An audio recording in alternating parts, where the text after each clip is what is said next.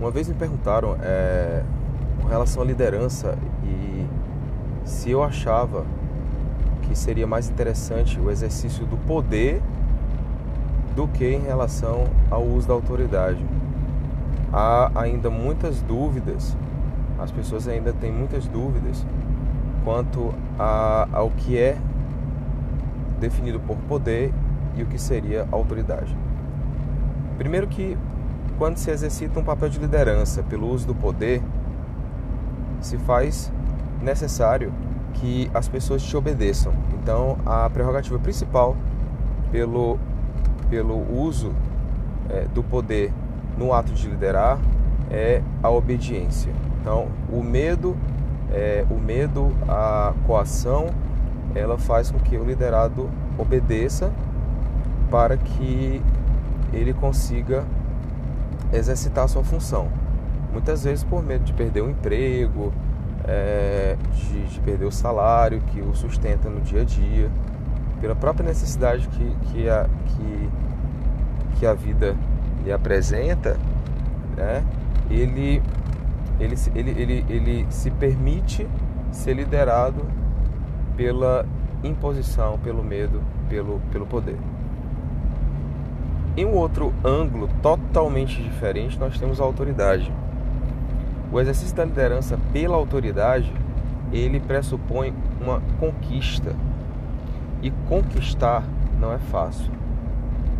Ora, se conquistar os nossos parentes, conquistar a atenção daqueles que amamos já não é, quanto mais das pessoas que nós nem sequer muitas vezes conhecemos, aqueles que vão ser é, nossos liderados.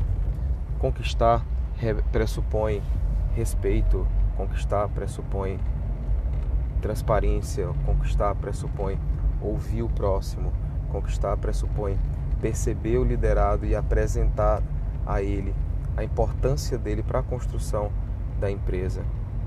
Se faz necessário também com que o líder, pelo uso da sua autoridade, da, da sua influência, porque quem, quem tem autoridade é influência, é influência em todos os setores. Então, pelo uso da sua influência, o líder faz com que o liderado ele se perceba não apenas como um, mero empregado, mas também como um, um colaborador da empresa. E conseguir isso é uma tarefa muito difícil.